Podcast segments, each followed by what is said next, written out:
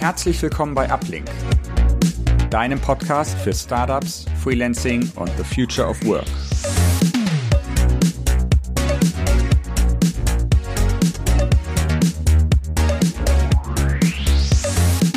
Hallo und herzlich willkommen zu einer neuen Episode des Uplink Podcast. Mein Gast heute ist Yannick Krohn. Yannick ist in der Freelancer-Szene, glaube ich, mehr oder weniger bekannt, denn er hat den Freelancer Podcast und das Tool Goodlands. Hallo Yannick, herzlich willkommen.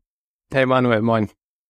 Yannick, du machst schon seit 2017 deinen Podcast, mittlerweile über 150 Folgen und wir wollen uns heute mal so ein bisschen darüber austauschen, was du in dieser Zeit gelernt hast, also was du inhaltlich mitgenommen hast von deinen Gästen und vielleicht auch so ein bisschen über das Podcast machen selber.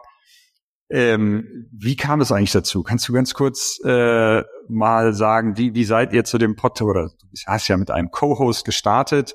Wie seid ihr dazu gekommen? Was war so die ursprüngliche Motivation? Habt ihr gesagt, wir probieren es einfach mal aus? Äh, heutzutage ist Podcasting ne, ein, ein, ein Massenthema, haben wir eben schon drüber gesprochen, aber 2017 war das. Muss man machen inzwischen. ist, glaube ich, Satz. Also wenn du, wenn du irgendwas online machst, ein Podcast Musst du machen. Muss, muss dabei sein. Aber es war 2017 ja nicht so. Da warst du ja wahrscheinlich nee. einer der Pioniere. Wie, wie ist es dazu gekommen? Ja, es ist witzig, dass du Pionier sagst, weil es fühlte sich 2017 nicht so an. Also würde ich auch nicht sagen, dass es Pionierarbeit war, aber 2017 bin ich ähm, gerade frisch aus der Ausbildung gekommen. Also 2016 habe ich meine Ausbildung als ähm, Anwendungsentwickler abgeschlossen. Und in dieser Ausbildung musste ich jeden Tag eine gute Stunde hin und zurück jeweils pendeln. Ähm, Sprich, ich hatte viel Zeit, äh, um mich weiterzubilden und diverse Podcasts zu hören. Und das war so der für mich Einstieg in diese ganze Podcast-Welt, dass ich einfach immer mir wirklich jeden Tag einen neuen Podcast runtergeladen habe und dann den genutzt habe, um mich weiterzubilden. Ähm, heißt selber privat einfach Podcast-Fan gewesen und dann 2016 Goodlands gegründet ähm, und nach Möglichkeiten gesucht, okay, wie kann man dieses Tool, wir haben jetzt sind gebootstrapped, wir haben jetzt kein Marketingbudget großartig. Wie kann man unser Produkt unter die Freelancerinnen und Freelancer bringen? Und ähm, da war dann einfach für mich die naheliegende Sache, einen Podcast zu starten, weil ich damals für mich das Potenzial darin erkannt habe, einfach auch eine, eine bessere Verbindung zu meinen zu meiner Zielgruppe zu bekommen. Also ich finde, Podcast ist ein sehr, sehr persönliches Medium. Gerade wenn du regelmäßig reinhörst, du kriegst ein Gefühl für die Person, wo du dazuhörst. Ähm, so in so Gesprächen, je nachdem wie lang der Podcast ist, ähm, bekommst du einen guten Eindruck von dieser Person. Also ich habe immer das Gefühl gehabt, ich konnte meinen Gegenüber, oder nicht gegenüber meinen, äh, den Podcast-Host konnte ich irgendwann besser ganz gut einschätzen. So und ähm, ich kaufe gern bei Leuten oder unterstütze auch gern Leute, wo ich das Gefühl habe, die sind irgendwie so ein bisschen nach meiner Fasson oder die teilen meine Werte und so. Deswegen fand ich das einfach eine gute Möglichkeit und habe mir dann gedacht, okay, alleine, ich habe gar keine Erfahrung, ich bin auch gar nicht der Mensch, der sich irgendwo hinstellt und sagt, hier bin ich und das, das, das und so und hier bei Instagram die Stories und sonst was. Ähm, gedacht, okay, das alleine musst du das jetzt nicht unbedingt direkt machen. Und hab mir meinen ähm, Kollegen Lukas geschnappt, der selber auch ähm, im ähnlichen Bereich unterwegs ist wie ich, also so Online-Business und so weiter, ist auch Webdesigner und äh, gesagt, ey, du kannst gut reden, also auf jeden Fall redest du gern. und äh, hast du Bock, ähm, das zusammen zu starten? Wir ergänzen uns da, glaube ich, ganz gut. Und ähm, ja, dann haben wir das gemacht und äh, sind dabei geblieben. Lukas hat es zusammen mit mir bis 2020 gemacht. Mhm. Ähm, und dann ist er aus Zeitgründen ausgestiegen, weil das einfach dann nachher ein bisschen schwierig war. Wir haben halt immer, es ist halt ein Interview-Podcast, wir haben immer Freelancerinnen und Freelancer zu Gast. Ähm, und das dann mit drei Leuten zu koordinieren, wenn eine Person sowieso immer schon einen recht straffen Terminkalender hat, war dann nachher nicht mehr so einfach. Deswegen äh, hat er dann auch von sich aus irgendwann gesagt, okay, ähm, ja, ich mach das Ding mal alleine weiter. Und habt ihr es von Anfang an als, als Freelancer-Podcast, also als Interview-Podcast mit Freelancern und Freelancerinnen geplant oder ja? Ja, also die, der Anfangs-Content war so eine Mischung aus, wir grasen so ein bisschen diese Themen ab, die jetzt halt die klassischen Freelancer-Themen, ne? wie meldet man sich an, Freiberufler, Gewerbe, ähm, welche, wie gewinne ich Kunden, diese Dinge. Und wir haben aber auch schon sehr, sehr früh Freelancerinnen und Freelance, Freelancer einfach eingeladen, und mit denen dann gesprochen. Und irgendwann hast du ja mal alle Themen abgegrast. Also ich würde sagen, inzwischen haben wir wirklich jedes Thema, was man so im Freelancer-Bereich hat, ähm, mindestens einmal behandelt oder eine Expertin oder Experten dafür zu Gast gehabt. Und ja, dann sind es jetzt inzwischen fast nur noch Story-Folgen. Ja. Cool. Und äh, du hast mittlerweile über 170 Episoden gemacht und machst das seit ja sechs Jahren. Ähm, du sagst, ihr habt jedes Thema schon mal behandelt. Was würdest du sagen, waren so die die Hauptthemen, die die die Leute, also was immer wieder kam, was was die meisten äh, Gäste beschäftigt haben, worüber die meisten so äh, gesprochen haben? Mhm, Kundenakquise. Also das ist auch so ein Thema, was immer funktioniert. Wenn du jetzt ein, wenn ich jetzt eine Folge machen würde oder mir, mir jetzt wirklich mit dieser Direktive rangehe, diese Folge soll bitte viele Hörer haben, äh, dann würde ich was zum Thema Kundenakquise machen, weil das tatsächlich so ein Dauerthema ist, was zumindest die Zielgruppe des Podcasts und ich denke, das sind vor allem startende Freelancerinnen und Freelancer ähm, interessiert, ist Kundenakquise. Also, mhm, gewinne ich klar. Kunden. Ja, das ist ja auch sehr individuell und jeder geht's anders an und jeder sucht trotzdem äh, immer nach Möglichkeiten, das zu verbessern. Ne? Ich glaube, da wird mhm. auch keiner sagen, nee, das habe ich total ähm, durchdekliniert, das, das mache ich top, da will ich nichts zu hören. Ja, interessant. Ja, Manu, wir haben das auch von jeder Seite beleuchtet, die du so beleuchten kannst. Also wir haben wirklich äh, Kundenakquise auf Messen, wie kann man das machen, wie kann man das angehen, Strategie, äh, wie, wie macht man das, wie bereitet man sich darauf vor. Äh, also wirklich Kundenakquise, glaube ich, in all seinen Facetten äh, behandelt. Aber ähm, für mich ist dann irgendwann mal so rausgekommen, dass es was sehr, sehr Individuelles ist. Also es gibt so viele Möglichkeiten und die sind auch alle, funktionieren für sich auch alle. Aber ich glaube, wie gut sie für dich als Persönlichkeit funktionieren, das hängt halt stark davon ab, wie, wie du so tickst. Ne? Also bist du eher introvertiert, bist du extrovertiert? Wenn du zum Beispiel extrovertiert bist, dann würde ich sofort sagen, schnapp dir das nächste Meetup, was in deiner Nähe stattfindet, geh da hin, mach mal einen Abend dein Ding, ne, was du als Extrovertierter eben so machst. und, und dann hast du schon deine ersten äh, Kontakte und Leads und so. Ähm, wenn du ja introvertiert bist und ähm, beziehungsweise nicht jetzt so die Person bist, die auf andere Leute zugeht, ähm, und dazu würde ich mich definitiv schon auch zählen, dann äh, ist Kundenakquise aus so einem strategischeren Angle, glaube ich, die bessere. Also so ein bisschen position online zu schauen, wie kann ich Content nach außen, wie kann ich meine Expertise nach außen beweisen und Leute eher auf mich zukommen lassen. Ich glaube, das ist so ein mhm. bisschen so die erste Erkenntnis, die mir auch recht schnell dann, in, nachdem wir mit den Expertinnen und Experten gesprochen haben, gekommen ist, dass das schon was sehr Individuelles ist und das auch der Grund ist, dass dieses, es gibt nicht diese eine für alle Lösung und jeder Freelancer muss einfach nur diesen Kurs zum Thema Kundengewinnung machen und danach bist du auf total am Start, so weißt du? Ja. Ja, absolut, absolut. Wir hatten eine interessante Folge hier äh, gemacht mit dem Max Antosch von, von Movers und Makers und da ging es auch jetzt äh, um speziellen Teil der Kundenakquise, nämlich wie findet man, also wie kommt man weg von diesem seine Zeit für Geld verkaufen, wie findet man eigentlich so seine Traumkunden. Also die, dem man wirklich arbeiten will, die interessanten Projekte haben, die in einem Bereich aktiv sind, den, den, den man sehr interessant findet.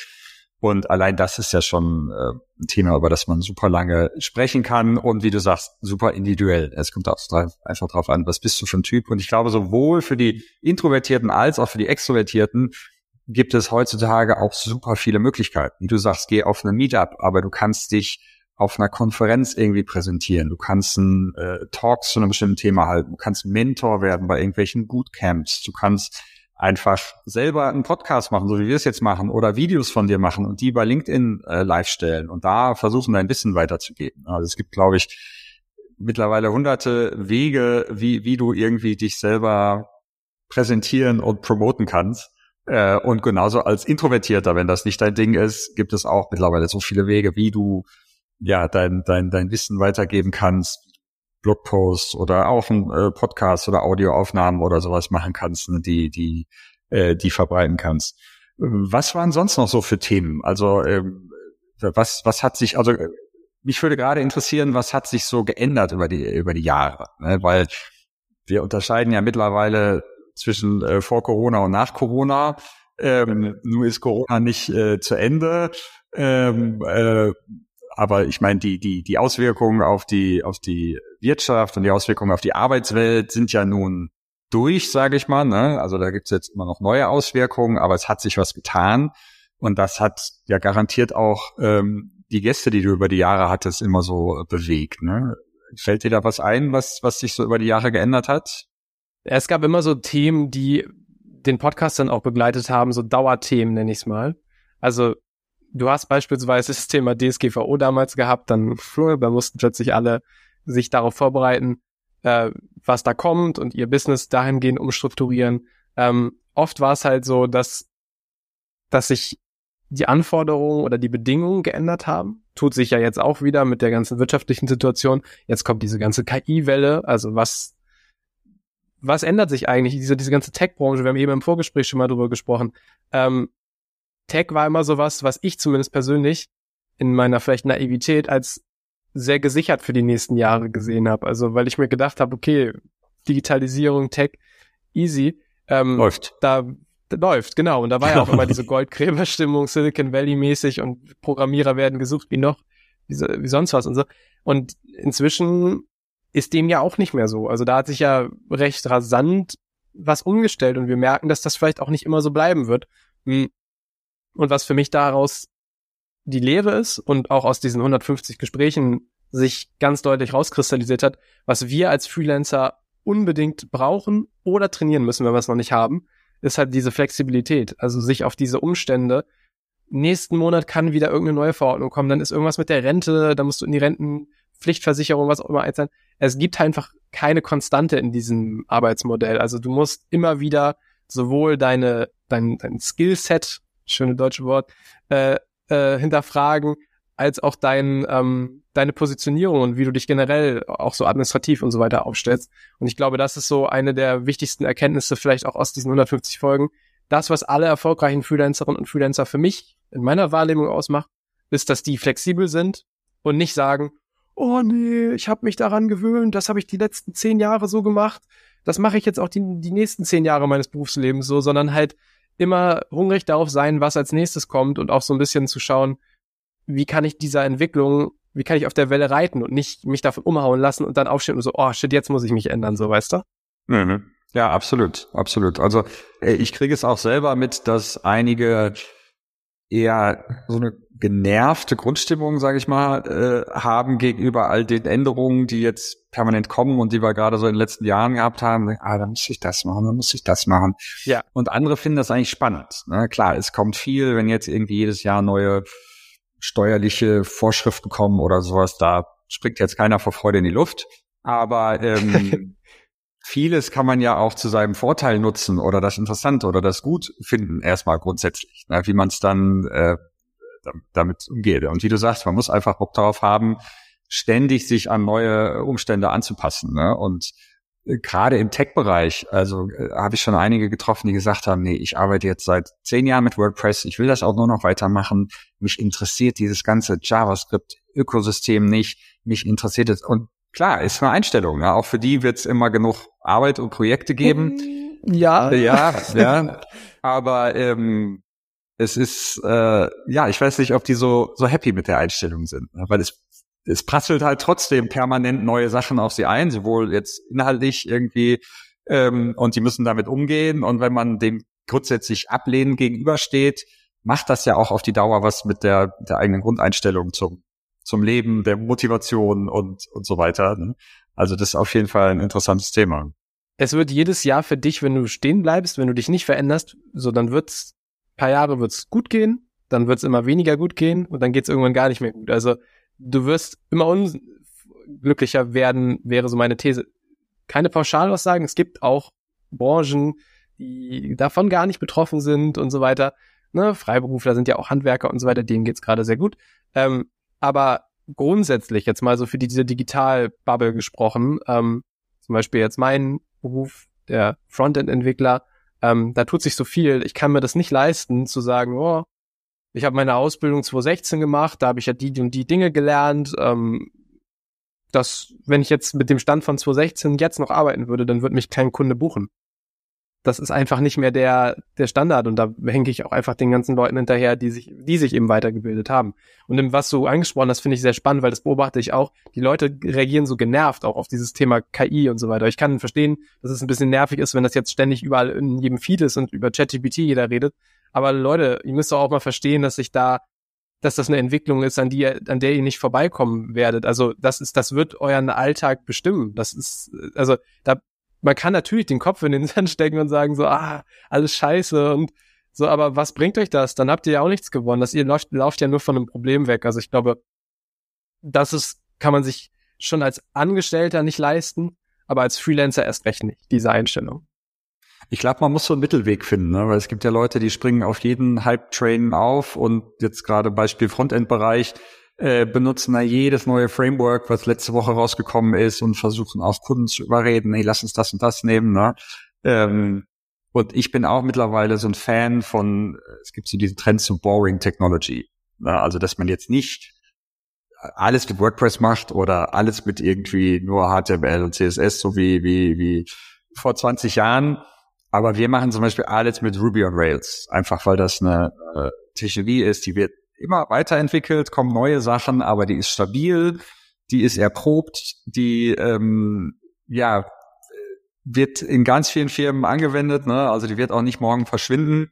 Ähm, und ähm, ich glaube, ja, gerade für die Leute, die manchmal so ein bisschen frustriert sind, dass es zu schnell geht und zu viel Neues kommt, sucht euch irgendwie eine Sache, die ihr cool findet, und probiert auch immer neue Sachen aus. Ne? Ich informiere mich immer über tausend andere Sachen und dann sage ich mal, okay, habe ich jetzt gehört, muss ich jetzt nicht benutzen, aber ich behalte es so im Auge. Ähm, aber man muss nicht irgendwie alles Neue mitmachen und dann denken, man muss das alles lernen und auch einsetzen oder so, sondern man sucht sich, finde ich, so ein paar Sachen, so Grundbausteine, mit denen man sehr viel machen kann ähm, und guckt, dass die auch langlebig sind ne, und weiter gepflegt werden und weiterentwickelt werden. Aber ähm, äh, ja, man muss so, einen Mittelweg finden, um nicht verrückt zu werden, ne? weil sonst ist es auch einfach zu viel. Also ich merke manchmal selber, es, es, es prasseln so viele Informationen auf mich ein, wenn ich, ich habe nur eine sehr begrenzte Zeit, um alles zu konsumieren. Ne? Wenn ich mir alles im Detail anschauen würde, würde ich gar nicht zum Arbeiten kommen. Also man muss irgendwie so ein, so ein, so ein Mittelweg finden. Voll, guter Punkt. Würde ich, würde ich noch was zu ergänzen. Ähm, ich glaube, sich wirklich jede Sache zu, zu nehmen, die dann da, ne, Beispiel zum Beispiel Clubhouse und Marketing, da war man, unter anderem ich auch, äh, war man sehr schnell zu sagen, okay, neue Plattform, neues Dings, ähm, dass man so ein bisschen diese 80-20-Regel vielleicht auch fährt und eben nicht zu sehr dann überall gleich auf jeden Hype aufspringt. Aber ich glaube, so bei so Sachen, spätestens ein guter Indikator, spätestens wenn dein, deine Kundin oder dein Kunde zu dir kommt und dich nach dieser Technologie oder nach dieser Anforderung, dieser Anforderung an dich stellt, dann solltest du wirklich das so ein bisschen als Wachrüttler sehen, glaube ich, zu, für sich selber nochmal zu schauen, bin ich eigentlich noch am Puls der Zeit, weil eigentlich sollte es in meinen Augen zumindest andersrum sein, dass ich mit neuer Technologie an den Kunden herantrete. Ja. Aber Clubhouse ist ein gutes Beispiel. Also da, ja. ich weiß nicht, ob du da wirklich aktiv warst, da habe ich schon sehr früh geahnt, ah, das ist ein Hype, der ganz schnell hochgeht und ganz schnell auch wieder runter. Also es war generell nicht so mein Ding. Ich habe mal reingeguckt und mir so ein, zwei Sachen gehört, mir ein, zwei Sachen angehört, aber war jetzt von Natur aus nicht so, dass ich sage, ah, ich mache da jetzt meinen eigenen Channel und so. Ähm, ja, und dann irgendwann war es weg. Ne? Und dann hat man sich auch gefragt, okay, was ist daraus geworden? Also das war schon echt faszinierend, wie schnell das ging. Also es war ja, weiß ich nicht, zwei, drei Monate oder so maximal, die, die heiße Phase, wo, wo alle da waren, dann auch auf einmal alle Stars und irgendwelche Hollywood-Sternchen da, da geredet haben. Und dann wir, ist eigentlich ein super Beispiel dafür, dass, und da sind wahrscheinlich auch, wenn man jetzt Freelancer in dem Bereich war, weiß nicht, Marketingbereich oder so, sind wahrscheinlich auch viele Kunden schnell auf die zugekommen und sagen, ah, wir müssen uns jetzt hier etablieren, das ist irgendwie das Neue. Und dann war es auf einmal weg. Also manchmal ist es, glaube ich, auch einfach nicht vorherzusehen und da, äh, ja. Nee, und ich finde den Impuls ja trotzdem richtig. Da wird dann im Nachhinein immer so hämisch drauf gesagt, so, haha, du hast jetzt hier, guck, habe ich doch gesagt, von den Leuten, die es nicht gemacht haben. So, aber, also als ob ihr das wirklich hundertprozentig treffsicher hätten sagen können, dass das kein Gar nicht, nee. äh, Erfolg wird. Genau. Und ich meine, wenn es was geworden wäre, dann wäre doch der Vor die Vorgehensweise der Person, die da schnell draufgesprungen ist und da Dinge getan hat, die bessere gewesen, weil sie sich natürlich ein besseres Standing sichert als die Person, die dann vielleicht erst nach also ich finde das immer so, ja, ähm, ich kann das verstehen. Ich würde auch nicht sagen, dass man immer jede Plattform, alles, was gerade durch die Tech-Bubble getrieben wird, sage ich mal, äh, immer gleich mitnehmen muss. Man kann da schon mit einer ge gesunden Gelassenheit drauf gucken und muss da auch nicht dieses, das war ja so sehr FOMO getrieben auch, ne, weil es ja dieses Einladungssystem gab. Die haben das schon clever gemacht. Ähm, aber zum Beispiel bei diesem AI-Ding sehe ich das halt nochmal ganz, ganz anders. Also das ist ja eine ähnliche, hat ja eine ähnliche Geschwindigkeit, was die Verbreitung angeht, oder sogar mehr wahrscheinlich, ähm, wie damals ne, ChatGPT, ähm, wie damals Clubhouse. Aber hier reden wir halt einfach nicht von einem, irgendeiner Plattform, irgendeinem Tool, sondern von der Technologie an sich, die halt, also es muss ja gar nicht ChatGPT sein, die wir in zehn Jahren oder nicht mal in ein paar Jahren einsetzen, äh, professionell, sondern es kann ja irgendeine andere Technologie sein. Die, es geht ja um die Technologie dahinter und was damit schon möglich ist. Und ich glaube, das, da machen sich manche zu einfach, indem sie sagen, ja, mein Job ist so unique, ich bin als Person so unique. Ja, ich will gar nicht sagen, ne? Also ich will jetzt niemanden absprechen, dass die, die eigene Leistung und dass der Service, dass das nicht, dass das von AI jetzt ersetzt werden kann. Aber man muss sich auch mit dem Gedanken befassen, was die eigene Leistung unique macht und was davon, wenn man sich ganz ehrlich fragt, auch eine KI zukünftig machen könnte. Absolut, absolut. Äh, super interessantes Thema. Wie du sagst, äh, OpenAI hat da ja so die Tore aufgestoßen mit ChatGPT und auch mit, wie spricht man es aus, Dali, Dal, Dali, Dali, Dali, äh, ja. Dali, genau. Aber das ist ja jetzt schon äh, überholt. Also genauso wie Dali dann von Midjourney und Stable Diffusion, also gerade Stable Diffusion, die ist dann, weiß nicht, ob es komplett Open Source ist, aber zumindest so gemacht haben, dass man selber sehr viel mehr das, das nutzen kann. Mhm. Hat Facebook ja jetzt schon, ich glaube Lama heißt es, da selber was äh, rausgebracht. Die haben diese Lambda, nee, nee, das, ach so, nee, das war Google, ne? Lambda, glaube ich, war diese Google-Sache. Ja, ja, ja, also jetzt vor ein da paar Tagen. gerade Code super, oder so, ne? Von ja, Facebook. das ist super frisch, ne? Und es wirkt wirklich so wie dieses, äh, dieser Spruch, es passiert eine lange Zeit gar nichts oder nur ein bisschen was und dann alles auf einmal. Ne? Also so ist ja wirklich, so ist es mit, mit den der Bildgenerierung per KI passiert vor, was jetzt, im letzten Herbst oder im Sommer, dass wirklich innerhalb von zwei, drei Wochen so viel Innovation da kam. Ähm, und so passiert es jetzt gerade eigentlich mit der, mit der Textgenerierung. Das ist jetzt Guess. An den Filtern auch, an Social Media, ne? Da zeigt sich ja vieles sehr früh. Und ja. was da einfach auch schon geht an irgendwelchen TikTok-Filtern und ähm, so einfach, du lädst ein Bild hoch und er macht dich da irgendwie zum äh, Marvel-Superhelden oder sonst was. Das ist schon beeindruckend. Das ist ja noch die, die Spitze vom Eisberg. Man sagt ja eigentlich, wenn wir diese Tools in der Privatwirtschaft haben, dann hatten sich Regierungen und irgendwelche ähm, Geheimdienste schon vor, vor fünf Jahren oder zehn Jahren oder sowas. Ne? Also was da schon, schon wirklich machbar ist, können wir ja gar nicht, noch gar nicht absehen. Und, ähm, ich glaube, das werden wirtschaftlich spannende Jahre jetzt. Also. Absolut nichts ist mehr, so digital ist nichts mehr sicher, glaube ich. Ja, ja. Wie denkst du denn zum Beispiel, wie sich KI jetzt Bild- oder Textgenerierung oder was da noch kommen mag, jetzt zum Beispiel in deinem Bereich als Frontend-Entwickler? Was, was würdest du Leuten da raten, die sagen, ah, ich verfolge das so am Rande und klar wird nicht morgen irgendeine KI komplett den Job des Front Frontend-Entwicklers übernehmen und auch nicht übermorgen. Aber man muss es ja auch gar nicht so sehen, dass jetzt man ersetzt wird, aber einfach als ein Tool, was man selber äh, in seine Toolkiste quasi packen kann. Was würdest du den Leuten da raten, wenn die, wenn die das so verfolgen, aber nicht sicher sind, wie sie das selber nutzen können und was sie da machen können?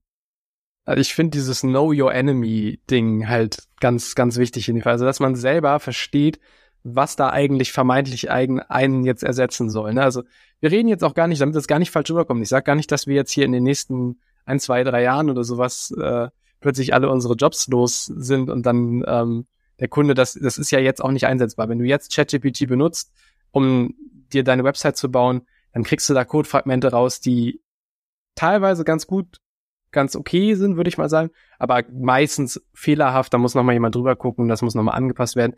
Und auch dann hast du halt dieses Fragment, aber du weißt ja nicht, wie du es ins große Ganze einfügst. Und das dann mit so einer KI zu machen, das ist alles noch nicht so, so optimal. Ähm, erstmal für den Moment ist es für uns gut, weil wir können es als Wettbewerbsvorteil einsetzen. Ich jetzt in meiner Arbeit ähm, lass mir Dinge, ähm, die ich sonst als Markup runterschreiben müsste. Ne, so irgendwie, ich habe jetzt hier eine, ich habe im Kopf, ich brauche hier so ein Markup, eine Seite, da soll linke Spalte irgendwie eine, Auswahl des Geburtsdatums drin sein. Dann müsste ich jetzt vielleicht losgehen mir erstmal Schleifen schreiben, die mir die ganzen von 1 bis 31 Tage ausgeben, dann die Monate, dann alle Jahre von, was weiß ich, 1940 bis was auch immer. Ähm, sowas tippe ich halt schnell einfach ein als na natürliche Sprache, nenne ich es jetzt mal. Und ähm, das, die KI schreibt mir das Markup runter und das ist einwandfrei. Also da, da kann man nichts dran, dran aussetzen. Und dieses Markup nehme ich dann und dann arbeite ich damit weiter. Also für mich ist es so ein bisschen, mh, hm, was vielleicht so ein Azubi oder jemand, der jetzt einfach fachlich noch nicht so, so weit ist, ähm, assistenzmäßig so zuarbeiten würde vielleicht. Äh, das kann ich jetzt halt von, ohne dass ich mir jemanden dafür einstellen muss, von so einer KI übernehmen lassen. Also für mich ist es wie so eine, fühlt sich so ein bisschen an wie eine Assistenz, die mir die Fleißarbeit abnimmt. Also das ist, glaube ich, das Denken nimmt sie mir nämlich nicht ab. Also ich habe selber mal so ein bisschen beobachtet, was, was ich so, wofür ich so nutze und in seltensten Fällen schreibt mir jetzt ChatGPT irgendeine einen Algorithmus oder einen, auch eine komplexere Funktion, wo ich jetzt Dinge berechne. Manchmal ist das ganz cool, wenn ich jetzt zum Beispiel, ähm, ich hatte jetzt das Beispiel, dass ich gerne aus einem äh, aus einer ID, aus einer Nummer äh, ein, so, so eine Art Hash haben will, die mir dann aus einer Liste von fünf Elementen immer das gleiche Element ausspuckt anhand dieser ID, also wie so ein, wie so ein Seed eigentlich. Ist jetzt vielleicht für die mhm. Nicht-Tech-Keys ein bisschen äh, äh, uninteressant, aber nur so als Beispiel. Und das, da muss, hätte ich jetzt erstmal überlegen müssen, wie stelle ich das an und sowas schreibe ich dann halt eben fünf Minuten da rein oder zwei Minuten und äh, krieg dann eine super funktionale Funktion, die ich einfach einbauen kann. Was aber, glaube ich, dadurch deutlich wird, ist, dass man immer noch Ahnung braucht. Also das kann ja kein Endkunde tun. Das kann ja niemand ähm, benutzen, so der jetzt selber nicht Ahnung von der Materie hat. Ich als Frontend-Entwickler habe mich sowieso immer eher als Architekt gesehen. Also ich habe in meinem Kopf den Plan, wie möchte ich das aufbauen, wo kommt welches Element zur Sprache und dieses Wie, ähm, beispielsweise so Designer-Tools wie Sketch oder Figma oder sowas, die machen mir ja jetzt schon, generieren mir ja auch jetzt schon Code an dieser Elemente. Also ich kann mir zum Beispiel, wenn ich einen Button bei mir irgendwo integrieren möchte, direkt diesen Code des Buttons aus dieser Vorschau, die mir da generiert wird vom Designer, kopieren. Ist dann nicht immer super sauber, mache ich dann nochmal ein, zwei Anpassungen, aber im Grunde schreibe ich ja diesen Code auch schon nicht mehr. Das ist ja schon was, was ich übernehmen muss. Und das ist für mich einfach, ich habe im Kopf noch den Plan, wie soll es am Ende aussehen. Ich lasse mir die einzelnen Elemente generieren und die, das Eingabefenster, die ist, das ist jetzt vielleicht nicht mehr der Code. Ich schreibe jetzt selber nicht mehr HTML zum Beispiel in dem Fall, sondern das macht dann einfach, äh, ich schreibe natürlich einen Text. Ich sage halt so, also, so, so und so. Ne? Macht die Maschine. Ja. Macht die Maschine, ja. Ja, so sehe ich es eigentlich auch. Ich glaube, die, die Wahrscheinlichkeit, dass diese Tools, ob es jetzt JetGPT oder mhm. Lama oder irgendetwas anderes ist, so schnell auf ein Level kommen, wo der End, weil wenn, wenn man sich überlegt, okay, man könnte ersetzt werden quasi dadurch, dann müsste ja mhm. wirklich der Endkunde, der zurzeit noch mit einem selber ein System plant, die Sachen bespricht mhm. und so, der müsste es ja eigentlich selber benutzen können. Und das sehe ich auch nicht. Ich glaube, es wird wie in so vielen Bereichen sein, wo man vielleicht denken könnte, ah, da, da werden Arbeiter oder Arbeit wird ersetzt durch die Maschine, ähm, wo das eigentlich gar nicht äh, zu, zur Wirklichkeit wird, sondern eigentlich generiert, also eigentlich wird dadurch noch mehr Arbeit erzeugt, ne? weil diese ganzen Systeme müssen natürlich entwickelt werden, die müssen gewartet werden, müssen äh, weiterentwickelt, die müssen erklärt werden, die müssen getestet werden. Ne? Also eigentlich werden durch solche Systeme ja ganz viele neue Jobs erstellt ne? und ganz viel neue Arbeit, Hoffentlich ist das Resultat dann, wie du sagst, dass weniger HTML von Hand geschrieben werden muss, weil das ja wirklich mehr oder weniger stupide ist. Ne? Also das kann wirklich die Maschine machen, ähm, weil das ja sehr klare Umsetzung von eindeutigen Anweisungen ist. Also klar, man muss schon wissen, welche Elemente gibt's da, wie, wie macht man das? In deinem Beispiel, ne? welcher Monat hat wie viele Tage und sowas. Aber das ist ja nichts, das kann die Maschine ja besser als wir. Also ich glaube, es geht darum zu erkennen, okay, welche Arbeitsschritte kann die Maschine besser als man selber und die mhm. dann auch wirklich die Maschine übernehmen lassen. aber ähm, ja. Also ich glaube, so ganz optimistisch würde ich es langfristig nicht sehen, weil für den Moment ist das der, der State. Aber wenn wir das ehrlich sind, wenn wir ehrlich zu uns sind, daran wird es wird ja jetzt, also das stoppt ja jetzt hier nicht. Ich glaube, diese Woche kommt die neue Version, die jetzt irgendwie so und so viel mal, zehnmal mehr, äh, also ich bin ja auch keine KI-Experte, ne? Ähm, ich mache mir ja auch nur Gedanken wie alle anderen auch, aber wenn ich mir überlege, wie schnell sowas geht und KI kann ja auch wieder neue KI bauen und das ist ja, wir werden ja eher schneller vorankommen als äh, langsamer in Zukunft, ähm, ist natürlich die Frage, wo es dann letztlich hingeht und was die so kann. Aber ich glaube, wenn ich mir jetzt so die Entwicklung im auch Bereich Webentwicklung, da gibt's ja auch inzwischen ganz viele Lösungen, die kein Programmierer brauchen. Also diese ganzen Baukästen, Webflow, ähm, Jimdo, also diese ganzen, es gibt ja super viele Lösungen und Deswegen hat die Anfrage, also ich würde sagen, für mich hat sich nichts geändert, seitdem das passiert ist. Ich mache halt keine Firmenauftritte mehr für kleine Unternehmen, die eh schlecht bezahlt hätten sozusagen, weil das machen die jetzt vielleicht selber mit solchen Tools oder so. Also die Leute oder die Anwendungsfälle, die das erstmal abdecken wird, sind wahrscheinlich sowieso die, wo Leute kein Budget haben oder so sehr, sehr generische Anforderungen. Also so, ich möchte einfach nur eine Seite haben, dann soll meine Anschrift drauf sein, da soll ein Kontaktformular drauf, Standardfall vom Standardfall, so ein bisschen so Stangen, von der Stange so ein bisschen. Wenn du so individuelle Software baust, ähm, und dafür braucht es ja auch Frontend-Entwickler dringend, ähm, dann wird das schon schwieriger. Wenn du dann so gerade auch so Pflege von bestehenden Systemen, also ich meine, da müsste sich ja eine KI auch erstmal rein. Das heißt aber nicht, dass das nicht irgendwann geht. Also ich glaube schon, dass wir langfristig uns da noch umgucken werden. Jetzt aber nicht jetzt so auf kurze Sicht, glaube ich zumindest nicht.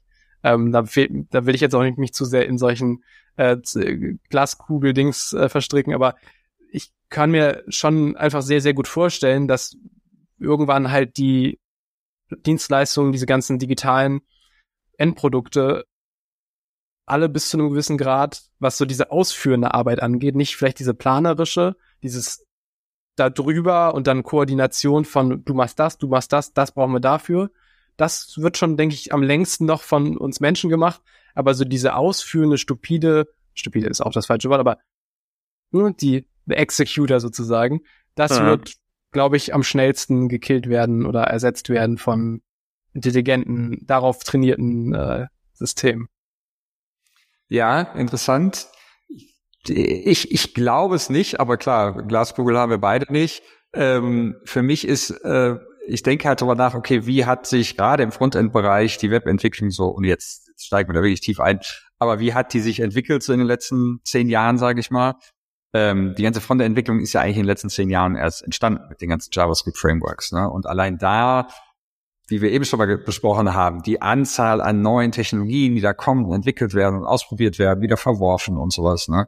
Also bis eine Maschine sich wirklich hinsetzt und sagt, ich baue dir jetzt in React mit ähm, äh, Tailwind oder was auch immer was zusammen und das macht wirklich Sinn und da sind wirklich all die äh, äh Edge Cases und sowas abgehakt ich weiß es nicht. Also ich würde es mir auch wünschen, weil ich mir denke, okay, warum nicht? Ne? Also wenn die Maschine das kann, dann ist es auch was, was sie machen soll. Äh, ich denke auch, man sollte sich die Arbeit so abnehmen lassen, wenn man wirklich merkt, okay, ich biete da jetzt nicht viel Mehrwert, dann sollte man nicht daran festhalten, sondern ist es vielleicht besser, wenn die Maschine das macht. Aber ähm, also sehr viel klarer sehe ich es zum Beispiel bei ähm, so Textern oder Grafikern. Ne? Also wenn ich jetzt gesehen habe, was Stable Diffusion oder, oder Midjourney oder, oder DALI so für Grafiken machen kann. Klar, die sind auch nicht perfekt, ne? Und man muss da auch viel rumdoktoren und gerade dieses Prompt Engineering ist ja ein Thema, ne, dass man den Prompt, also die Anweisung an die Maschine, das ist jetzt eigentlich das, woran das man Skill, arbeiten der muss. sein ne? wird. Ja, ja absolut. Das ne? also das ist, ist glaube ich, das, wo sich irgendjemand dann hinsetzen wird und sagen wir, okay, das kann ich. Ähm, ja. Ich spreche trotzdem noch mit dem Kunden und ich benutze dann die Maschine, um das zu generieren. Ähm, Guck mal, und den Background, das, das Wissen brauchst du ja trotzdem noch. Also gerade wenn du es jetzt fürs Programmieren benutzt. Du musst ja trotzdem ja. noch alles verstehen. Das ist ja so ein bisschen wie wenn du kannst nur eine Arbeit korrigieren, wenn du auch selber Ahnung davon hast, wie, wie diese Arbeit zu, zustande kommt und wie sie zustande kommen sollte. Und das ist so ein bisschen, ich fühle mich immer wie so ein Lehrer, wenn ich mir die Arbeit und mein Schüler, ChatGPT macht das und ich gucke ja, mir dann ja. an, ob das vernünftig ist und wenn es okay ist, dann benutze ich es und wenn nicht, dann sage ich nochmal, ah, ah, mach mal bitte nochmal anders. bitte nochmal. Ja. ja, genau. Absolut. Aber das ist zum Beispiel ein Bereich, wo, wo ich denke, ja. äh, bei, bei Texterzeugung und Bild, Bilderzeugung, ähm, wenn, also Freiberufler in dem Bereich, okay da würde ich überlegen, ob das längerfristig Sinn macht. Weil ich glaube, da wird die Maschine so viel schneller, so viel mächtiger werden und auch einfach ja. ohne Probleme hunderte von Seiten von Text generieren. Ne? Also da ist einfach die Masse, mhm. glaube ich, das Problem. Die, da kann jede Maschine viel, viel mehr machen als man selber, ja. als jetzt, selbst wenn die eigenen Texte als Texter jetzt super tief und super gut erarbeitet und super recherchiert sind, aber mhm. einfach die Menge an Texten, die, glaube ich, jetzt mittlerweile und in Zukunft auch durch die Maschine geschrieben werden, die werden es so ersticken, mehr oder weniger. Gerade im Web, wo, wo oft der Content einfach ja. in, in Masse gezählt also wird. Ne? Ich glaube, es ist ke keine steile These, wenn man sagt, dass so dieser ganze Copywriting-Bereich auf jeden Fall am bedrohtesten von, von ja. dieser Entwicklung ist. Ne? Andererseits ähm, weiß ich auch nicht, ob wir uns da nicht zu sehr in Sicherheit, äh, ne, mit Manu, wir sind jetzt beide IT-Dudes. Äh, ähm, ich glaube, äh, Ja, ich weiß es nicht. Also, wenn ich mir angucke, so spezifische Libraries, wenn ich jetzt irgendwie wirklich so kleine No-Name-Sachen, wo man sagt, die haben gerade mal eine kleine Dokumentation auf ihrer Seite und sowas, und ich frage diese KI dazu was und die baut mir da einfach eine perfekte Anbindung dieser, wo ich denk, mir so denke, okay, wo hast du diese Information überhaupt her? Ich habe das nicht mal auf deren, in dieser deren Dokumentation gefunden, dass man die so ja, anbinden kann. Ähm, dann finde ich das schon sehr, sehr erstaunlich. Und dann frage ich mich schon so, okay, wie lange wird es dauern? Das ist ja jetzt eine Text, so eine Sprach-KI wie lange wird es ja. dauern, bis jemand so eine übergreifende Überblicks-KI, nenne ich es mal, also so ein bisschen sich mit dem großen Ganzen. Und die können ja auch wieder alle untereinander zusammenarbeiten. Dann kriegen die noch Zugriff zum Internet. Also das ChatGPT hat ja auch keinen Internetzugriff. Die haben ja einmal ein trainiertes Datenmodell und so weiter. Ähm, ah, weiß ich jetzt nicht. Also ich, ich glaube, dass wir uns alle nicht sicher sein können. Und ich glaube, was das, diese, das ist auch so ein Tipp, den ich ähm, ganz, ganz gut finde, den kann man, glaube ich, allgemeingültig nennen, sich mehr auf seinen Mehrwert zu fokussieren, den man als Freelancer bietet, als auf die eigentliche Dienstleistung. Also was ich damit meine, ist, sich nicht so sehr, ich bin jetzt Frontend-Typ, ich baue jetzt hier, von mir kriegst du HTML, CSS, JavaScript und am Ende ein paar Bildchen, sondern mhm. ähm, von mir kriegst du, wenn du jetzt bei mir zum Beispiel als Kunde, Agenturkunde kommst, bei mir kriegst du eine ähm, spezifische äh, Umsetzung für deinen für deine Endkunden ne, von einer, Nein. von einer Software-Idee. Und nicht mehr so sehr sich da darüber Gedanken zu machen, des, des Wies, sondern dass man das Was, also was, wie kriegt, wie kriegt man am Ende das Endprodukt daraus? Ähm, und bedient oder erfüllt diese Kundenanforderungen. Ähm, mhm. Der Weg dahin ist halt der, der jetzt in Frage steht für die nächsten Jahre, glaube ich. Genau, weil man, man, man sollte sich eigentlich überlegen, ne, total kundenfokussiert, wie kann ich dem Kunden helfen und wer Kunde mhm. jetzt ein System braucht und man ist Entwickler, dann entwickelt man das System. Aber wenn der Kunde, wie du sagtest, so eine Webseite braucht, die jetzt ein bisschen mehr als eine Visitenkarte, wie man so schön sagt, im Web ist, ja, dann genau. macht es natürlich Sinn zu sagen, ja, obwohl ich Entwickler bin, rate ich dir jetzt, nutz bitte eins der, der Baukastensysteme oder ich baue das für dich auf und ich berate dich eher wie du es hostest oder wie du es aktualisierst oder so. Ne?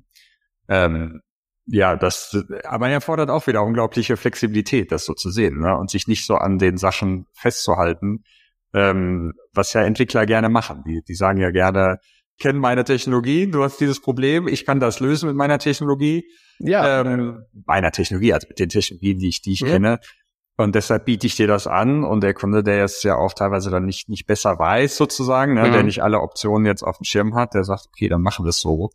Ähm, mhm. Und ich glaube, allein deshalb wird es nicht so schnell passieren, dass wir von der Maschine ersetzt werden. Weil selbst wenn die Maschine das kann, mhm. Muss es ja auch Leute geben, die das erkennen, ne? und gerade die Endkunden, die dann ja. sagen, nee, nee, nee, ich suche mir jetzt keinen Freelance-Entwickler, der mir erzählt, du, ich mache das schon seit zehn Jahren hier mit React und so weiter, ich baue dir was und guck mal hier, das sind die Projekte, die ich schon gemacht habe, sondern ich setze auf diese andere Technologie. Also diese menschliche Komponente, das die, die Behäbigkeit sozusagen der Leute, die es immer schon so gemacht haben und nicht sofort sagen, nee, obwohl ich jetzt Frontend-Entwickler bin, nutze ich jetzt ChatGPT, sobald es es dann kann, um mir das komplett zu bauen. An dieser Stelle möchte ich euch gern kurz einen Partner vorstellen, mit dem wir seit kurzem zusammenarbeiten. Und zwar den Newsletter Handpicked for Berlin. Der Macher Igor präsentiert euch in seinem wöchentlichen Newsletter seine persönliche Auswahl der besten Jobs und News aus der Berliner Tech- und Startup-Szene. Ich selber finde den Newsletter super interessant und kann ihn euch nur ans Herz legen, auch wenn ihr gerade nicht selber auf Jobsuche seid. Abonnieren könnt ihr den Newsletter unter der Domain handpickedberlin.com. Und jetzt geht's weiter mit der Episode. Ich war gestern ähm, mal bei einem anderen Edeka einkaufen als sonst und die hatten so eine Selbstzahler äh. Und ähm, da gibt's ja, ne, da gibt's dann, weiß ich nicht, zehn von diesen Selbstzahlerkassen und vorne steht aber immer noch eine Person, die guckt, dass da alle ne, dass ja. alle klarkommen, dass das alles funktioniert. Und da habe ich schon so ein bisschen gedacht, this could be me in, in 10 years. Okay. Also, weißt du? Weil, du bist der, der ja. mehrere ChatGPT-Systeme überwacht, wie sie. Äh, Richtig, so ein bisschen so. Ne? Also, das, ja. also ja, wer sagt, dass wir nicht einfach, dass wir nicht langfristig ähnlich ähm, arbeiten, dass wir dann einfach die Arbeit von ähm, automatisierten Algorithmen, Systemen, KIs überwaschen und am Ende, wie gesagt, ich sehe mich als Frontend-Entwickler, als Digital Architect, also als mhm. jemand, der guckt, wie, ich habe eine Vision, wie soll das am Ende aussehen, wie soll das alles zusammenspielen und ich bringe Design und Kundenidee und Softwareanforderungen und im Zweifel dann auch noch das Backend äh, an einen Tisch und will das alles sozusagen in einem in eine Anwendung pressen und die, woher diese Komponenten kommen, kann mir, das ist ja ein bisschen wieder bei, bei einer Schnittstelle. Wenn ich eine Schnittstelle anbinde, dann ist mir im Zweifel auch egal, was da unter der Haube funktioniert. Ich will nur die Daten von mhm. denen haben, die mir die, diese Schnittstelle bietet. Und vielleicht geht's da in ähnliche Richtung später, dass immer mehr Departments sozusagen dann autonom arbeiten. Aber wäre das für dich persönlich jetzt wirklich okay, wenn du jetzt vorstellst, in fünf Jahren Aber ist geil fände ich's nicht. ja, eben. Wie gesagt, als Entwickler oder als als ja Softwareentwickler willst du ja entwickeln. Klar. Also das ist ja natürlich einfach natürlich. das, was also, was wir jeden Tag machen und was auch Spaß macht.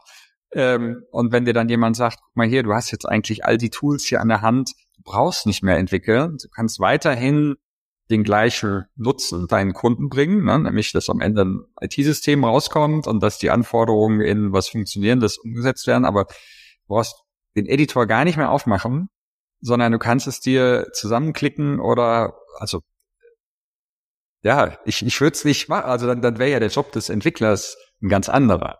Müsste man es, genau, müsste es mal Systemarchitekt nennen oder so. Ja, geil fände ich es auch nicht. Ähm, aber da, da sind wir wieder bei diesem Punkt Flexibilität. Was bleibt mir anderes? Also, ich kann natürlich einen anderen Job machen, ne? Also das, das, das sowieso. Aber das ist ja dann so eine andere Frage. Aber für mich ist so dieses erstmal zu gucken, was ändert sich, was wird kommen, was kann ich mir vorstellen, was kommt. Und dann ja. zu schauen, was wir natürlich jetzt in der Diskussion auch komplett ausklammern, dass sich ja dadurch auch wieder neue Dinge ergeben. Also es gibt ja dann, äh, das Internet hat ja auch viele Jobs gekillt. Also muss man ja auch sagen, als das Internet kam, hm. der Einzelhandel hat jetzt nicht unbedingt gefeiert. Ähm, da sind aber diese ganzen Jobs, über die wir jetzt reden, gerade erst entstanden. Wer weiß, was dann diese ganze Thema KI auch wieder noch mit sich bringt. Ne? Also ähm, das, das sind alles wieder neue Möglichkeiten.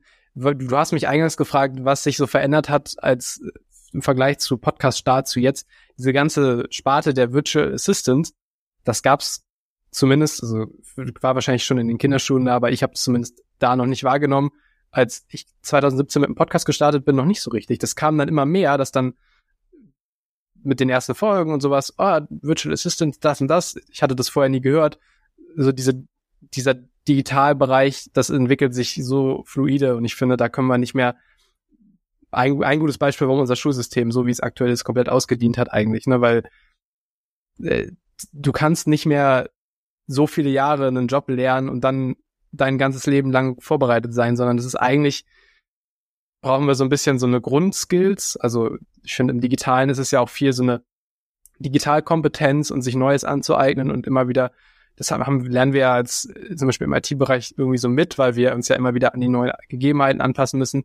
Aber das müsste vielleicht auch so ein bisschen te Teil der Bildung generell sein, ne? dass wir so Grundskills darin erlangen, ähm, uns den wachsenden Anforderungen anzupassen und immer zu schauen, was gerade gefragt ist. Ja, absolut. Ich meine, ein bisschen lernt man das ja einfach in der Schule und auch während des Studiums einfach, man lernt zu lernen. Ne? Also man lernt einfach, dass es immer Sinn macht, sich neues Wissen anzueignen. Aber äh, natürlich ist da noch sehr viel Luft nach oben. Ne? Also eigene ähm, Diskussion. ja, genau. Also äh, ich habe ja auch IT studiert und hatte Informatik in der Schule, äh, habe aber 2001 mein, mein Abi gemacht. Ne? Das war alles in den 90ern und das war auch ähm, ja, hing alles an einem Lehrer, der so ein bisschen äh, versucht hat, das zu pushen, ne? aber da gab's, da, damals gab's da noch gar keine richtige, richtige Struktur. Ähm, ja. Ja, jetzt haben wir jede Menge über verschiedene Themen gesprochen, aber relativ wenig wirklich über die Learnings, die du jetzt in dieser ganzen Zeit während deines Podcasts gemacht ja. hast. Ich fand es trotzdem super interessant. Ähm, ich habe noch zwei Fragen an dich. Und zwar fragen wir die äh, äh, jeden, jeden unserer Gäste und da kommen immer super interessante Antworten. Ich habe es dir im Vorgespräch schon gesagt und du hast hier, glaube ich, schon was bereitgelegt. Und zwar ein Tool oder ein Service, was du regelmäßig nutzt, was du cool findest, wo du aber denkst, dass das noch nicht so bekannt ist, dass noch nicht so viele äh, Leute kennen.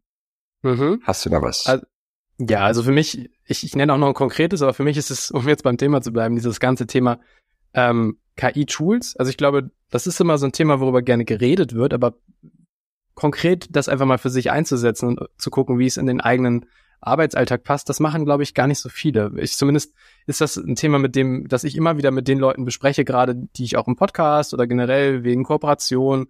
Ähm, das ist so ein Thema, was ich einfach ganz generell gerne mit Leuten gerade bespreche. Wie verändert sich das, was ändert sich bei euch so? Und ich habe das Gefühl, alle wissen Bescheid, alle haben das tausendmal in ihren Feeds gelesen, aber wenige nutzen das auch wirklich konkret in ihrem Alltag. Und ähm, für mich ist jetzt ein gutes Beispiel. Ich habe gerade nebenbei noch ein Side-Projekt gegründet. Ich mache jetzt was im B2C-Bereich. Ähm, wir machen so ein Virtual äh, Escape Room äh, Startup und mhm. äh, dafür benutze ich gerade sämtliche KI-Tools, die es so gibt. Also angefangen bei ChatGPT, die mir da sehr erleichtert, diverse, sei es jetzt Landingpage-Erstellung, ähm, Marketing-Konzept, Sachen, Texte, Namensfindung sogar. Ähm, das, ich habe es da mal wirklich ein bisschen übertrieben und darauf angelegt, dieses diese ganze Gründungsphase mit diesem Tool zu begleiten, weil es da ja auch einfach noch besser, also in den letzten Monaten war es noch kostenlos, jetzt ist es immer noch kostenlos, aber immer down und es, es gibt ja jetzt diese Bezahlversion.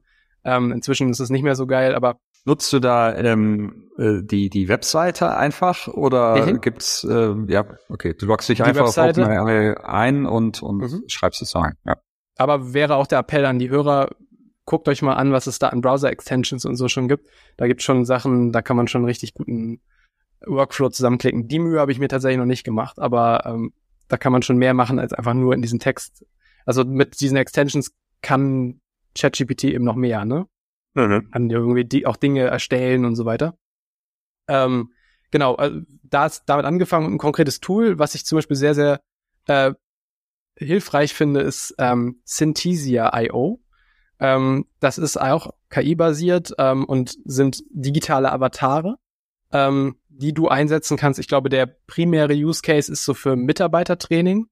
Ähm, also du kannst da ein Skript eingeben und er generiert dir ein, ja, lebensecht wäre vielleicht ein bisschen übertrieben, aber schon sehr realistisch ähm, aussehendes Video von einer Person, die diesen Text dann vorliest. Ähm, du kannst, wenn du dafür bezahlst, ich glaube 1000 Dollar kostet das, auch einen Mitarbeiter deiner Firma ähm, scannen lassen und okay. dann kann das wie so eine wie so eine Handpuppe äh, sozusagen alles sagen, was es sagen soll. Okay. Schon ein bisschen spooky vielleicht. Gar nicht aber, scary. nee, gar nicht scary. nee, ist schon, Vor allem, wenn die Person dann die ne? Firma verlässt irgendwann und ja, du dann aber immer noch so. Du kannst du dann neue Sachen die sagen lassen. Okay. Ja, mhm. genau. Also da Sind muss man sich dann auch. Ja, schon. Genau. Wir benutzen es halt dafür, ähm, um für so zwischen Videosequenzen zwischen den äh, Rätseln sozusagen äh, Avatare, ne, sonst müsstest du ja Schauspieler bezahlen oder sowas. Ähm, ja, ja. Das kostet, ist, ist halt teuer und das kann man uns da jetzt nicht leisten. Ähm, Sag mal ein Beispiel. Das heißt, hast du eingegeben, Pirat mit einem Papagei auf der Schulter soll jetzt das Intro zum nächsten Rätsel vorlesen, oder? Ja, also du kannst noch nicht sagen, hier so und so soll der aussehen, sondern es gibt vor, das sind auch echte Schauspieler, also echte Personen, die das dann, äh, für die mal, ah, okay. wurde eingescannt, ne? Und das sind, okay. ähm, das sieht schon recht realistisch aus. Und natürlich erkennst du das noch, aber gerade die englischsprachigen, weil die, die ähm, Text-to-Speech-Stimmen da besser sind, ähm, sind schon sehr, sehr realistisch, muss man sagen. Ähm, und du kannst halt auswählen aus, ich glaube, wie viele sind das inzwischen? 100 Stück oder sowas, verschiedene Personen.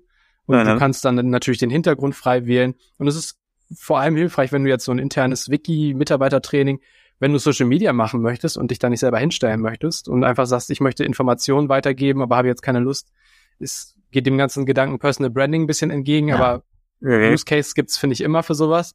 Ähm, und für jetzt konkretes Beispiel bei uns, ähm, erstes äh, Szenario, was wir bauen, ist so ein klassisches Cyber-Thriller-Hacker-Szenario. Und ähm, da ist eben die, sag ich mal, äh, gegenüber, dein Gegenüber, dein, äh, die Person, mit der du kommunizierst, eben so ein virtueller Avatar, der dann eben äh, darüber eingesprochen wird, wenn du so willst. Also es äh, ist halt ganz hilfreich, weil ohne viel Budget, also fast gar keins für dieses Side-Projekt, ähm, ja. kannst du recht beeindruckende Ergebnisse erzielen.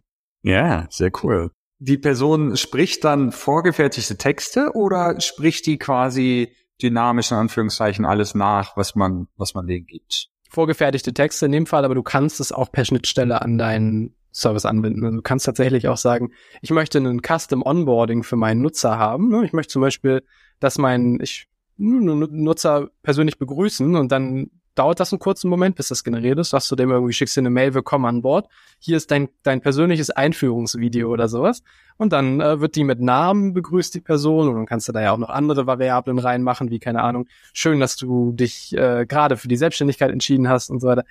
Äh, Super ich finde cool. immer bei sowas, was man alles machen kann, das muss man sich wirklich mal in einer ruhigen Minute und da muss man sich so ein bisschen Zeit in seiner, aus seiner, äh, in seinem Arbeitsalltag, finde ich, mal rausnehmen und sich so, ich nenne das dann so Future Work oder sowas, dass man sich einfach mal so ein bisschen damit ja. Gedanken macht, was kann man eigentlich Geiles schon machen, was, äh, was man so vergisst, dass da eigentlich schon was schon machbar ist, weil viele gehen ja immer ja. nur so diese Standard, diesen Standardweg, das, was ist schon da und was ist so Industriestandard, aber manchmal muss man auch so ein bisschen Pionierarbeit machen und beispielsweise bei euch könntet ihr da jetzt einfach sagen, ihr begrüßt eure ganzen neuen Freelancer persönlich einfach mit so einem, so einem Video dann einfach. Ne? Das wäre so ein Wir lassen jeden Freelance-Job einfach von so einem Charakter ja. vorlesen.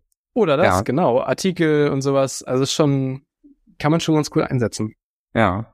Es gab ja vor ein paar Monaten oder ein, zwei Jahren mal diesen Hype um diese Deepfakes, mhm. ähm, wo Gesichter von bekannten Menschen irgendwie auf, ich glaube, es waren mhm. noch reale, reale andere Menschen irgendwie draufgesetzt wurden. Das ist so ein bisschen wieder veräppt, ne? Da hätte man auch gedacht, dass ja, Oder vielleicht also, äh, merkt man es jetzt einfach nicht mehr, aber ich ja. habe das Gefühl, das ist so ein bisschen aus der Zeitgeist verschwunden. Ich habe jetzt länger nichts mehr davon gehört. Ich glaube, das ist jetzt einfach so ein bisschen als Tool im Schrank gelandet und ähm, es ist einfach dieses initiale, es wird ja bei ChatGPT auch so sein, dieses initiale Wow, das gibt's.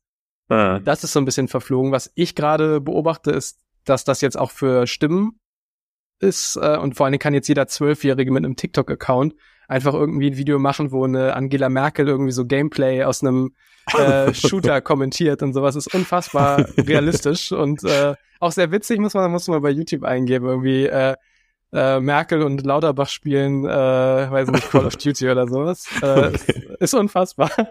Okay. und äh, rea sehr realistisch. Und du kannst einfach, das ist, das kostet dich dann vier Euro im Monat, dieses, dieses Tool. Äh, du lädst Ausschnitte aus unserem Podcast zum Beispiel hoch und äh, einer von uns beiden sagt, äh, was du willst. Das ist beängstigend, aber auch lustig.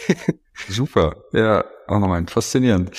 Ja. Yes. Äh, und meine zweite Frage ist ein ein Buch, ein Film, ein Podcast, ein Audiobuch, irgendetwas, was du in letzter Zeit konsumiert, also gelesen, gehört hast, was dich sehr inspiriert hat, was du cool fandest und was du vielleicht gerne weiter erzählen willst. Mhm. Ich äh, habe ein Buch, was ich schon gelesen oder gehört, bis, ich höre Bücher immer, ähm, schon Anfang des letzten Jahres eigentlich gehört habe, aber dann so ein bisschen verworfen. Manchmal ist das bei mir so, ich lese oder höre ein Buch und verwerf das dann so ein bisschen und lese dann irgendwann weiter.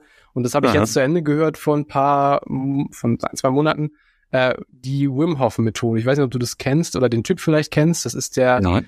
äh, ich, aus Holland kommt er, glaube ich. Ähm, ist äh, der Iceman hinter sich selber, der macht also äh, extreme Kälte äh, Endurance sozusagen. Also der, der ist irgendwie den Mount Everest in äh, Unterwäsche hoch äh, gelatscht und ähm, der äh, Warum nicht? Hat, warum nicht, genau. der hat äh, im Prinzip in seinem Buch oder generell in dieser Methode, hat auch einen YouTube-Kanal und so, ähm, beschreibt er die Vorteile von äh, gezielter äh, Kälteaussetzung auf den Körper. Also du hast im Prinzip ähm, du, du setzt dich bewusst in einem Eisbad oder jetzt hier im Winter, ne, irgendwie in, gehst irgendwie in einen Teich, in, in einen See oder sowas für ein, zwei Minuten, was auch immer, ähm, aus und die Effekte davon und was das auf Leistungssportler für Auswirkungen hat. Und ähm, er hat in seinem Experiment unter anderem auch er hat eine Atemtechnik entwickelt, ähm, hat so ein bisschen so Hyperventilierungscharakter, das Ganze.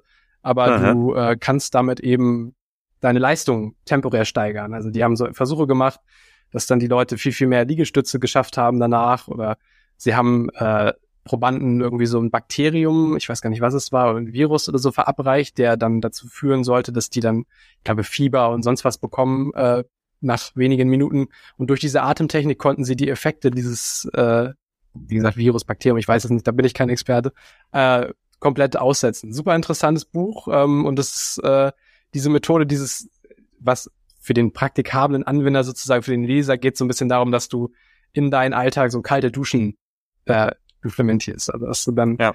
morgens halt einfach mal statt normal warm zu, ich bin auch eigentlich ein Warmduscher, dass man sich einfach mal bewusst für 30 Sekunden oder sowas richtig dieser kalten Dusche aussetzt. Und ähm, das, die Effekte sind wirklich, wirklich spannend. Also kann ich, ja. das Buch kann ich empfehlen. Cool, die Wim Hof Methode. Das mit dem Kaltduschen mache ich tatsächlich seit mehreren Jahren, dass mhm. einfach morgens am Ende des Duschens, also man braucht gar nicht die ganze Zeit kalt duschen. Nee, genau. Aber einfach 30 Sekunden wirklich, und es braucht auch nicht eiskalt zu sein, ne? Es mhm. muss nur so sein, dass der Körper sofort merkt, ah, jetzt ist es kalt, also diese mhm. Reaktion mhm. hervorruft. Genau. Ähm, habe ich auch immer mal gehört und dann vor ein paar Jahren tatsächlich so ein, so ein Paper gelesen, wo das mal untersucht wurde und äh, Leute über einen längeren Zeitraum begleitet wurden und diejenigen, die, diejenigen, die wirklich dieses mit Kaltduschen regelmäßig gemacht haben, und da reichen wirklich 30 Sekunden. Also die haben die Leute wirklich entweder gar nicht kalt duschen lassen, 30 Sekunden oder eine Minute oder drei Minuten und denkt mir schon so, okay, wenn man in der Gruppe dabei war und dann gesagt wurde, du duschst jetzt drei Minuten kalt, dann denkst du, verdammt.